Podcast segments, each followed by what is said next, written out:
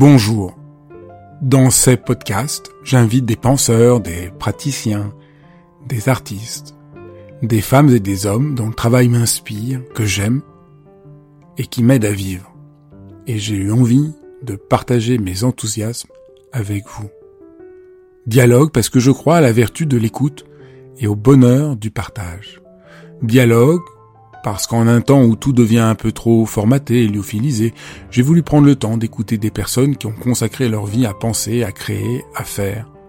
Dialogue pour permettre à mes invités de déployer leur engagement et leur conviction sans que leurs paroles soient coupées en petits morceaux. Dialogue pour pouvoir être transformé en les écoutant, transformé par une parole vraie. Aujourd'hui, je reçois Jean-Marc Benayem, qui est un des principaux hypnothérapeutes français, à l'occasion de la sortie de, son coffret euh, très très euh, impressionnant pour arrêter de fumer sans se prendre la tête, des, séances d'hypnose. Ça va nous donner l'occasion de, comprendre au fond le mécanisme de, l'addiction et comment tout ce qu'on croit euh, en général pour nous soulager des addictions, pour guérir des addictions, ne marche pas et qu'est-ce qui pourrait euh, marcher pour de bon? Bonjour euh, Jean-Marc Benayem, je suis très content de pouvoir faire ce dialogue avec euh, toi. Tu sors un coffret sur comment arrêter de fumer sans se prendre la tête grâce à quelques séances d'hypnose. Mais on va parler plus largement de comment l'hypnose peut aider dans de nombreux troubles, dans de nombreux troubles. Un des points que tu mets en avant dans le, dans le coffret, c'est euh, la manière dont nous sommes tous pris euh, par des formes différentes d'influence, que nous sommes influencés, et souvent plus qu'on ne le croit. Alors on pourrait dire oui, là c'est une chose un peu, un peu évidente, mais tu montres bien que c'est pas qu'on mesure pas toujours très bien le rôle de l'influence et à quel point donc du coup ce n'est pas la volonté qui permet de lutter contre cette influence. Oui, c'est vrai que on parle du mot, du terme ou d'une pathologie addiction, les addictions, je suis addict, mais en fait, cette euh, addiction provient de l'extérieur, c'est-à-dire il y a une influence de la culture, une influence de l'industrie, de l'éducation, qui fait que je me dis que telle substance ou tel geste pourrait être apaisant. Donc je cours faire les soldes, euh, je prends un verre d'alcool, ça me détend, j'ai remarqué. D'ailleurs, mon grand-père aussi. Donc, il y a des mimétismes et des, on va dire, et, des façons d'absorber et, et, même d'incorporer quelque chose. Le tabac va être mon soulagement, ma petite pause. C'est toujours, l'intention est toujours très bonne. J'ai l'intention d'aller mieux, de m'apaiser, de m'endormir, de me déstresser et je cherche qu'est-ce qui va me donner un peu de plaisir? Et je tombe parfois et souvent sur des substances, alcool, tabac, cocaïne, drogue, en disant mais c'est ça qui va me faire euh, ma récompense. Et c'est vraiment l'influence du humain de l'extérieur et envahit une personne très sensible, très vulnérable. Donc ça, ça fait un grand, ça fait un, retournement. Tu, donnes comme exemple dans, le, dans, le, dans le livret qu'on dirait jamais à un animal qui se fait prendre au piège qu'il a manqué de volonté. Alors qu'on dit de quelqu'un qui euh, continue à fumer ou qui a des addictions alimentaires, qui, est pris par des troubles alimentaires, qui manque de volonté. C'est un paradoxe que, je trouve éclairant. Oui. Dans, dans les addictions, on peut juste dire que la personne finalement est maladroite. Elle est allée dans ce geste euh, d'addiction, ça peut être de jouer, ça peut être des jeux d'argent, ça peut être une drogue, en pensant qu'elle allait bien s'orienter et, l'intention était bonne, et puis elle tombe dans un piège. C'est-à-dire, euh, j'ai répondu à une attente de l'industrie, de la culture, de, des autres, qui m'ont laissé entendre que cette substance pouvait euh, être me rendre heureux. Et c'est ça le piège dont il faut sortir par un, éclairage, par une espèce de lucidité. Et, après, il faut trouver l'échelle pour sortir du, trou. Est-ce que tu pourrais donner quelques exemples de comment ça, marche, comment on est pris au piège? Est-ce qu'on pourrait donner l'exemple Voilà, quelques exemples dans le tabac, quelques exemples dans d'autres formes d'addiction, pour qu'on voit bien, parce que le mécanisme, on ne voit pas tellement ça. On est vraiment pris par l'idéologie que c'est vraiment notre faute. On pourrait voir le monde comme un marécage avec des petits chemins ou comme euh, des sables mouvants. Et entre chaque plage de sable mouvant, il y a des chemins. Si on reste sur le chemin de terre ferme, tout se passe bien. Et de temps en temps, on est tenté de... Pourquoi on est tenté d'aller dans le sable mouvant? Parce qu'on va dire, mais non, on n'y va pas. Mais si, euh, j'ai 15 ans et je veux montrer que je suis immortel. J'aime bien prendre des risques. Je vais tenter de voir que je suis supérieur à. Ça va me permettre d'être un homme, ça va me permettre de m'émanciper. J'ai l'impression que si je sors du chemin, je vais faire une expérience d'excitation, de, jubilation, de provocation. Et c'est là que je tombe dans un sable mouvant, c'est-à-dire je rentre dans l'alcool, je rentre dans le tabac, je rentre dans, le cannabis. Et j'ai pensé que non, j'ai le droit, c'est ma liberté. Et en fait, non, c'est le piège qui a tiré la personne. C'est euh, à l'arrière-plan de cette analyse, il y a une réflexion euh, euh, que tu mènes depuis des années sur l'influence, sur ce que c'est l'influence, qui est quelque chose au fond qui est assez opaque pour la plupart de nos concitoyens. Qu'est-ce que c'est cette influence? La, nature d'un être humain, c'est d'être très influençable.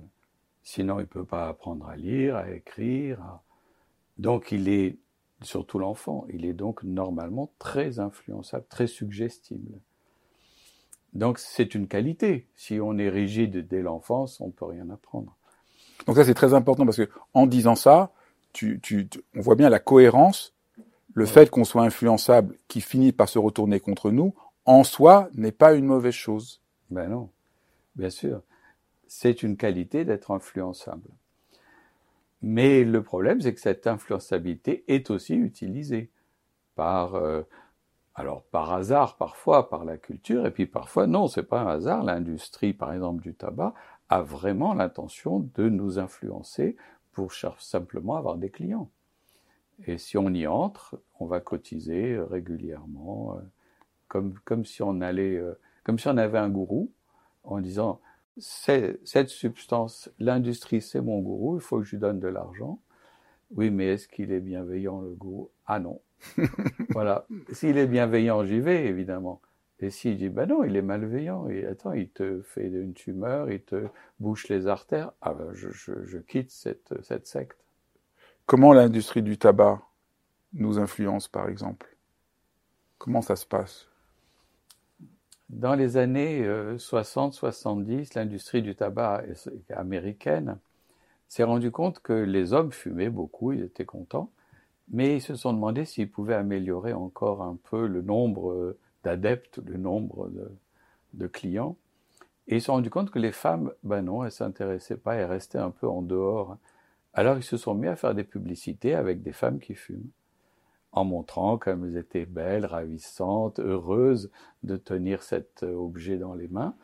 Et du coup, ça s'est mis à augmenter, le nombre de femmes qui se sont mises à fumer a augmenté en disant c'est une valorisation, c'est une image de liberté. On a, on a voulu mélanger la liberté avec le tabac. C'est-à-dire, je fais ce que je veux, comme je veux, laissez-moi tranquille. On a voulu faire croire que ne pas fumer, c'était moral. Et alors que non, c'est juste protéger le corps. Du coup, les personnes ont dit, je veux pas de moralité, je veux pas que la raison m'embête, je fais comme je veux, c'est moi qui suis libre. Et en fait, ils sont rentrés dans une non-liberté qui était je dépends d'eux. Et donc ça, c'est très éclairant de voir le mécanisme de l'influence. Donc tu as très bien montré dans comment faisait dans les années 60. Et aujourd'hui, aujourd'hui, on a l'impression que les messages sont tellement forts contre le tabac, sur les paquets, en quoi on est encore influencé? Un patient vient pour arrêter de fumer et je lui dis bon, vous en avez assez? Il me dit oui, oui, j'en peux plus. Et je lui dis, mais vous étiez à l'étranger? Il me dit, oui, j'étais en Australie. Je lui dis, alors comment ça se passe là-bas?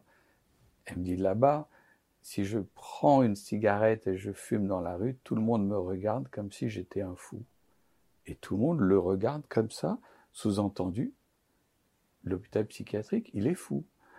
Du coup, du coup, me dit, quand j'étais là-bas, j'ai lâché. Donc là, on voit l'influence du groupe qui est hostile à la substance et qui incite, sinon tu ne fais pas partie de, notre groupe.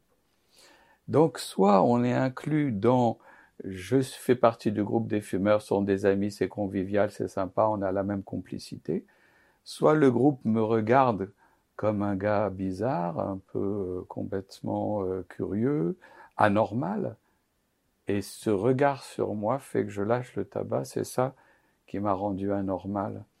Et là, de nouveau, on voit l'influence. Et je pense que c'est ça qui arrive en ce moment en France. Il y a de plus en plus de j'augmente le prix du tabac, je montre que c'est pas normal, on peut plus fumer dans les bureaux. Et petit à petit, cette image du fumeur est, dévalorisée et va permettre euh, des arrêts, d'un sevrage, enfin, que ça tente moins de personnes. Donc, ce qu'on voit, c'est comprendre l'influence permet d'avoir un rapport beaucoup plus juste à ce qui se passe. Donc, et donc, c'est pas ma volonté, ni positivement que je fume, ni par ma volonté que je vais arrêter. Il y a une sorte d'illusion que permet de comprendre l'influence. Donc ça, je crois que c'est très éclairant. Oui.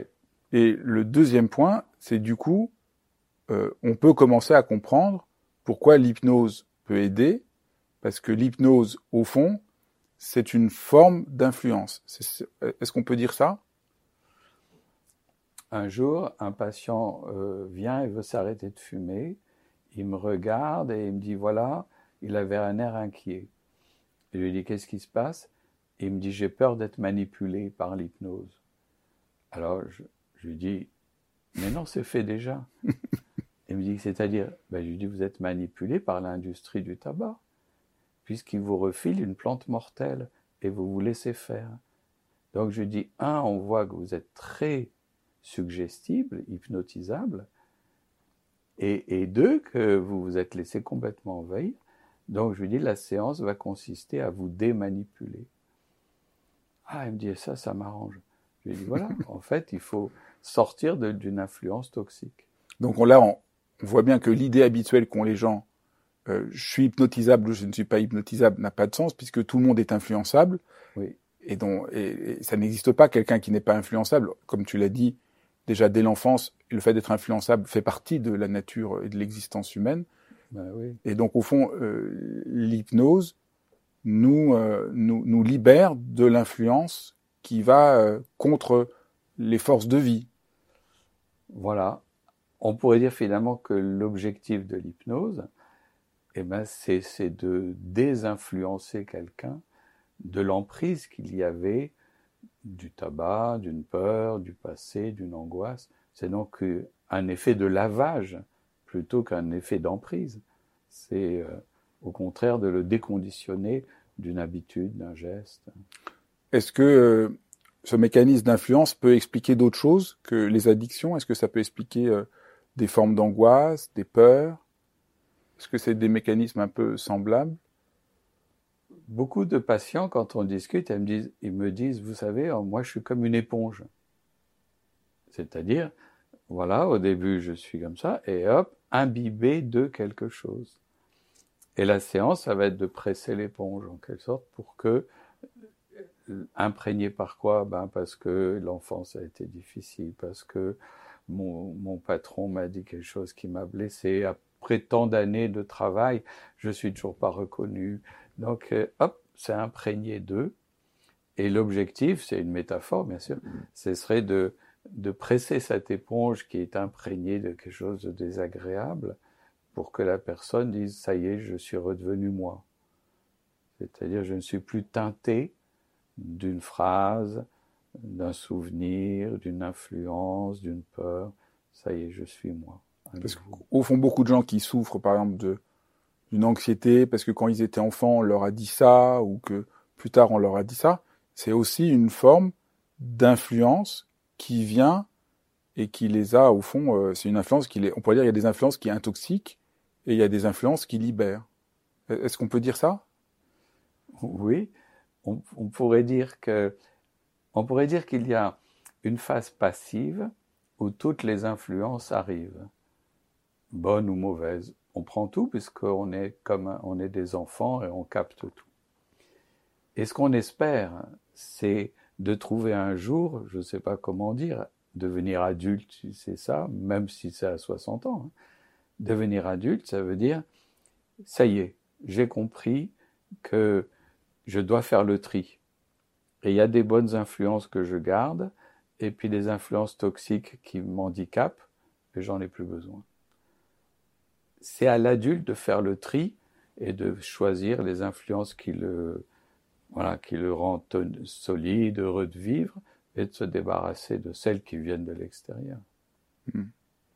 Tu, tu, tu écris dans, dans le livret que, en préambule, tu demandes au lecteur d'abandonner les reproches, les, notions de morale et même la culpabilité. Est-ce que tu peux essayer de dire pourquoi et, pourquoi c'est un préalable? Souvent, dans les addictions, le regard que l'on a sur soi et le regard des autres sur nous est un regard de reproche. Euh, tu n'as donc pas de volonté, euh, ce que tu fais euh, est contraire à, la vie, euh, voilà, tu es faible, tu te laisses dominer par une drogue, par une substance. Alors que c'est l'intention était bonne, j'ai pris cette substance pour me détendre parce que je suis inhibé, pour me désinhiber, parce que j'ai pas tant de plaisir dans ma vie, etc. Donc l'intention était bonne. Et la solution thérapeutique ne viendra pas d'augmenter la culpabilité, puisque si j'augmente la culpabilité, j'augmente l'angoisse. Et qu'est-ce que j'ai comme traitement de l'angoisse? Ben fumer. Donc finalement, j'encourage l'addiction. C'est pour ça que la, beaucoup de campagnes contre les addictions sont contre-productives parce qu'elles renforcent la culpabilité, euh, alors que au fond, c'est pas ça qui l'importe, c'est de mobiliser euh, les ressources qu'il y a chez l'individu qui sont inhibées par l'influence. Il y a des façons de regarder les publicités anti-tabac qui sont variables. Par exemple, si sur un paquet de tabac on montre un cancer du poumon, il y en a un qui regarde et qui va culpabiliser et avoir encore plus et qui va continuer à fumer. Et puis il y en a un autre qui regarde et qui va ressentir cette tumeur comme lui-même. Et ça peut provoquer un dégoût. Donc il y a des façons différentes de voir suivant si on est prêt ou pas, si on a perçu quelque chose. Mais c'est vrai que tant que l'on reste dans le reproche, on n'avancera pas puisque on, augmente quelque chose qui est la souffrance. Et si on augmente la souffrance, on ne peut pas trouver le chemin pour être heureux. Donc là, il y a quelque chose dans l'approche de l'hypnose qui est quand même euh, assez génial parce qu'elle elle, évite un piège. Je suis pris d'une addiction, je m'en veux, je vais essayer d'en sortir, donc je suis de plus en plus mal, donc j'ai besoin de suivre l'addiction pour combler le fait que je me sente mal, qui est le piège dans lequel on est. Et donc le côté génial de l'hypnose, c'est d'aller, je sais pas comment dire, de côté, de biais, par ailleurs. De...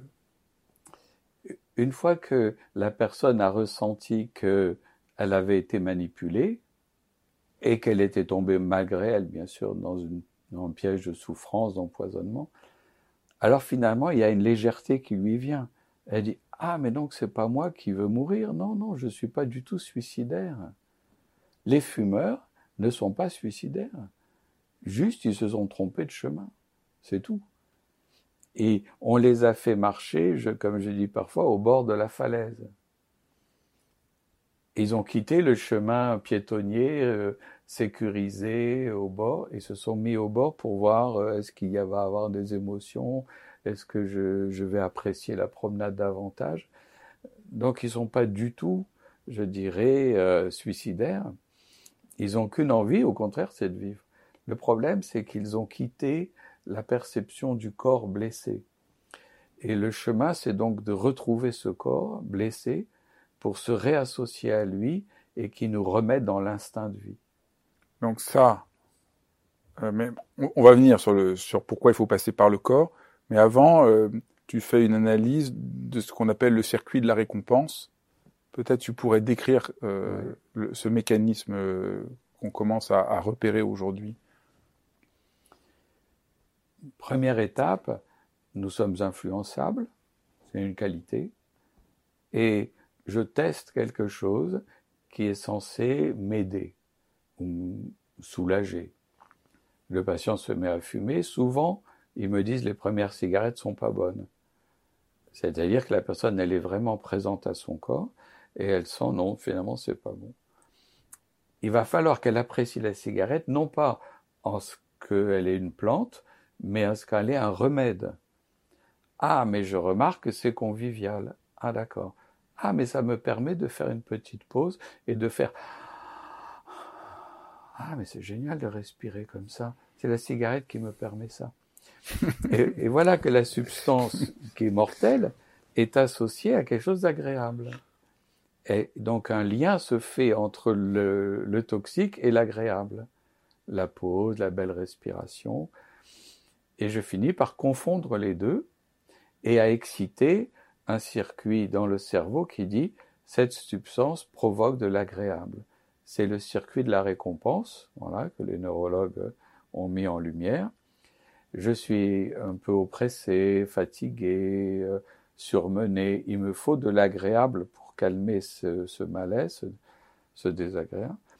Je fume et effectivement, pendant que je fume, je fais comme ça. Ah oui, comme c'est agréable. En fait, c'est pas la substance qui est agréable, c'est tout le comportement qui accompagne la substance, puisque je m'isole, je me détache, je sors dehors ou je fais ma petite pause, je quitte l'ordinateur, et tous ces gestes, voilà, sont apaisants. Voilà que j'ai excité une boucle. Cette boucle agréable ne demande qu'une chose à être réexcitée. Dès que je vais me trouver euh, fatigué, isolé, euh, un peu abandonné, un peu triste. Cette boucle revient, elle me dit, mais moi j'ai la solution, dit la boucle, je peux te redonner du plaisir. Ah bah oui, ça tombe bien, parce que là je, je vais pas bien. Et elle me, elle m'appelle et me revoilà. Donc l'industrie m'appelle, la boucle du circuit de récompense m'appelle, et moi j'y vais, en me disant c'est pour euh, me détendre, bien sûr. Et plus je donne, plus je dis oui à ce circuit, plus il revient. Plus je lui en donne et plus il m'en demande. C'est pour ça qu'il y a des personnes qui sont jusqu'à trois paquets par jour. On dit mais pourquoi? Eh bien parce que le circuit demande et si je donne, il redemande et je donne, il redemande et, je les réexcite moi-même. Et alors, ce qui est, ce qui est, ce que je trouve euh, là aussi euh, surprenant et lumineux, c'est que tu montres que pour changer, il faut euh, permettre au circuit de la récompense, non pas essayer de le couper, de le fermer, mais tu dis, ce qui est aussi un peu paradoxal, lui permettre de mieux faire son travail. Alors, se soigner d'une addiction pourrait être soit le circuit de la récompense me demande une récompense mais je donne pas. Et si je donne pas, il va tourner moins vite, puis il va s'arrêter. Mais je peux aussi décider de, de substituer c'est-à-dire, je vais activer ce circuit de la récompense, mais avec quelque chose d'autre, qui va être une vraie récompense. Ah bah à la place, me dit une patiente, je me suis mis à, faire de l'aviron. Et je dis alors Ah, je dis, ben, ça m'a aidé, ça a remplacé ma, ma drogue. Et une autre me dit, bah, je prends un verre d'eau. Une autre personne dit, euh, eh ben, je me suis mis à remonter mes escaliers à pied et je me suis mis à manger davantage des fruits. Donc, les gens ont substitué quelque chose qui donne un vrai plaisir, puisque le plaisir de l'addiction ne dure pas longtemps, alors que le plaisir de marcher, de respirer, de manger sainement euh, est un plaisir très puissant et, qui vient se substituer à une souffrance. Puis tu dis aussi que euh, par rapport au circuit de la récompense, au fond, on, on s'illusionne parce que le circuit de la récompense fonctionne avec très peu de, un très petit champ, et qu'en réouvrant le vrai circuit de la récompense plus largement, au fond, euh, euh, ça, c'est ça qui, qui, qui apaise, parce que, parce que le, le, circuit de la récompense nous donne une récompense, mais nous empoisonne en même temps. Donc c'est très restreint l'effet que ça a. Et qu'il ne s'agit pas seulement de substituer euh, je marche à la place de la cigarette, mais je, je reprends en compte euh, l'entièreté de l'impact de, de, ce qui serait une vraie récompense. Oui, mais ça fait apparaître le corps. Ce serait ça, au fond, le travail de l'hypnose. Ce serait soit je reste sur une perception restreinte, le circuit de la récompense, ça m'obsède. Finalement, c'est comme une obsession, un tic ou un toc. Soit je dis, attends, je suis plus que ça. La perception s'ouvre et fait apparaître le corps. Et plus que le corps, c'est-à-dire le contexte. Et là, la personne dit, mais qu'est-ce qui se passe? Une plante mortelle? C'est pas une récompense, en fait. C'est pas une récompense. Je m'intéresse à quelque chose qui blesse. Qu'est-ce qui s'est passé? On m'a troublé la tête au point que je m'intéresse à, comme je dis de temps en temps, si on vous dit, monsieur, euh, voilà, vous prenez tel médicament, euh, c'est efficace. Seulement, je vous préviens, il y a quand même 70 000 morts avec ce médicament. N'est-ce pas que tout de suite, vous dites, bon, je vais peut-être lâcher. Donc, dans les travaux de pharmacologie, dès qu'il y a 4-5 morts à cause d'une molécule, hop, le médicament est on le stocke. Là, il y a plus de 70 000 morts, on dit non, c'est toujours en vente. Et c'est ça la lucidité, c'est d'arriver à voir, euh, je dirais, plus large, pas pour faire un reproche, hein, mais pour que le charme, en quelque sorte, de la substance tombe.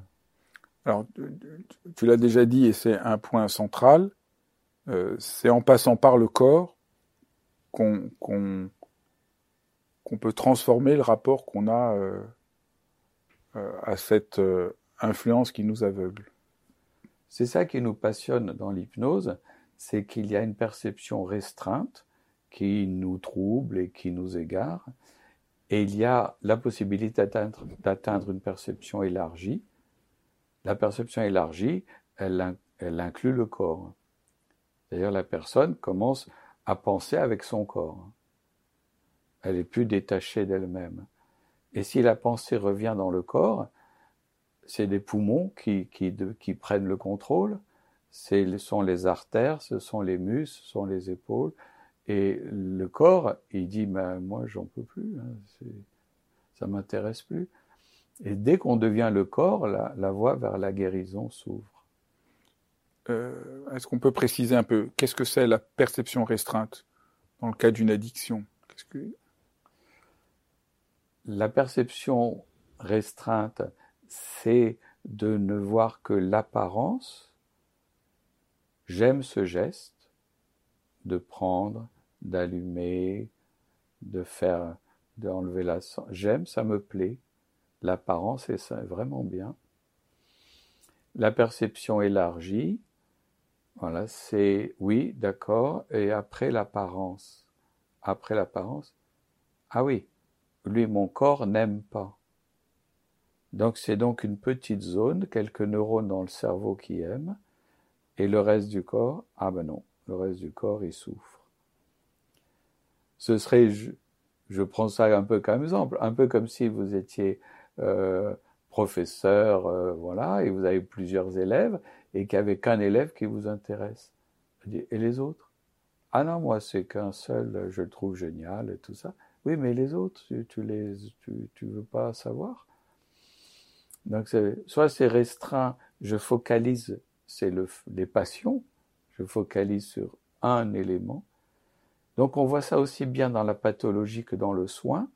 Soit on focalise sur un élément, soit on ouvre et c'est dépassionné. Et c'est donc ça de la thérapie, la même chose dans le processus de l'hypnose où la je passe d'une perception restreinte à une perception élargie qui me fait prendre, comme on dit, du recul, de la hauteur, et aussitôt je sors de l'emprise. Donc la perception, donc l'hypnose permet de passer de la perception restreinte dans lequel on est en quelque sorte euh, comme hypnotisé par euh, la chose, en, nous, en réouvrant une perception plus élargie qui nous permet de prendre en vue l'entièreté de ce qu'on sent, de ce qui nous arrive euh, vraiment. Voilà, c'est c'est très simple. Si la personne devient ses muscles, son corps, sa peau, le problème est réglé, puisque jamais son corps a, a pris plaisir à fumer.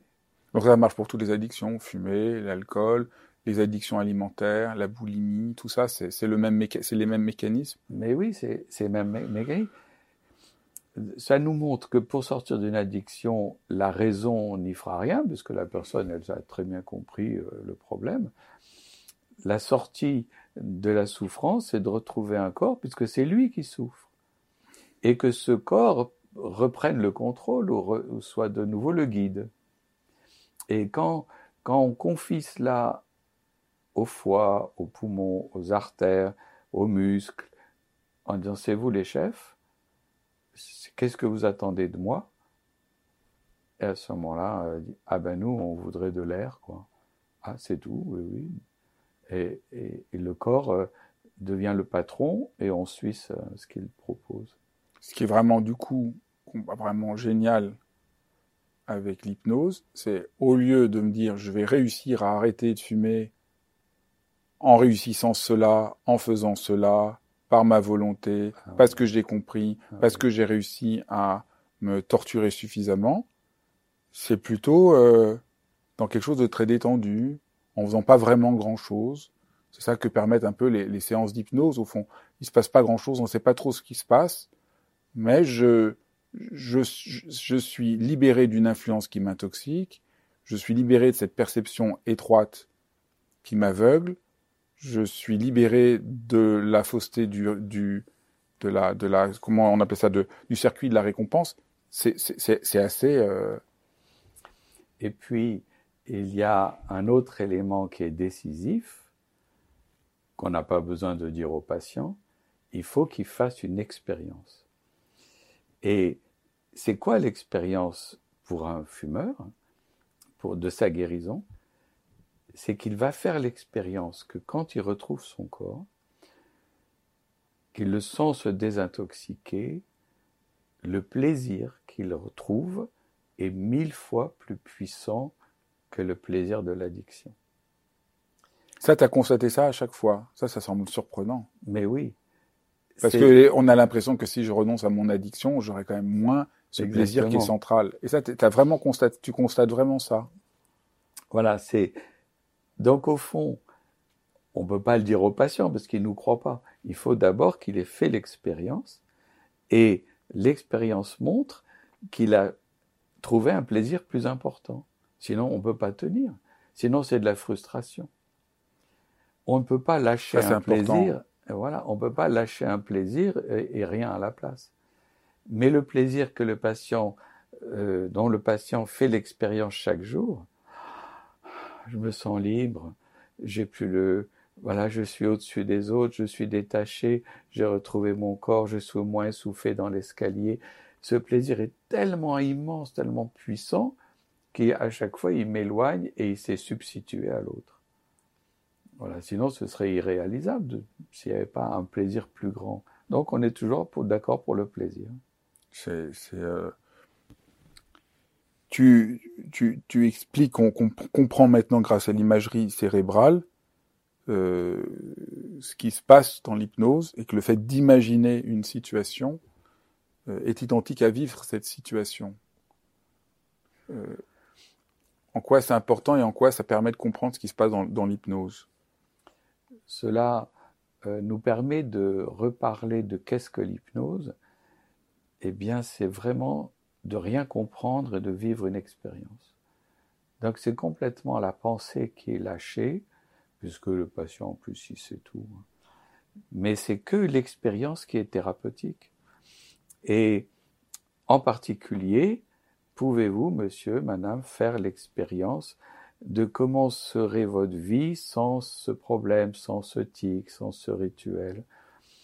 Et à ce moment-là, le patient dit oui, très bien, et comment? Eh bien, lui dit imaginez-vous libéré de. Allez-y. Et il imagine ses allées et venues au travail, à la maison, dans la rue, sans ce rituel, et comme il l'imagine, il retrouve le chemin qu'il connaissait, puisque quand on est enfant, on fume pas, euh, donc il connaissait, puis parfois il a déjà fait des pauses. Et de fait de retrouver le chemin qui lui redevient familier, il reprend goût à cette liberté. Et c'est vrai que ça nous montre bien que imaginer faire et ressemble à faire, et cela permet d'être déjà dans, dans l'action. Dans dans les séances, il y a par exemple une séance sur laquelle tu travailles sur avoir envie, ne pas avoir envie. Et là, c'est encore un autre aspect du processus euh, hypnotique dont, qui permet aussi de voir que l'hypnose, n'est pas du tout un truc aussi monolithique qu'on l'imagine, mais que c'est d'une extraordinaire euh, subtilité et, peut-être que tu peux parler de, pourquoi, pourquoi essayer de, sentir j'ai envie, j'ai pas envie? On a l'habitude, nous, en médecine, de dire euh, les addictions ou l'addiction au tabac, par exemple. Mais ce vécu de l'addiction est multiple suivant les personnalités. Et cette perception de je dépends de quelque chose est vécue tellement différemment d'une personne à l'autre. Il arrive, par exemple, que la personne qui n'a plus confiance dans ses capacités à se détacher euh, trouve un bien-être à, à faire l'expérience là que c'est faisable. Alors, par exemple, on peut lui proposer laissez-vous avoir envie de d'une substance, du geste, d'un produit.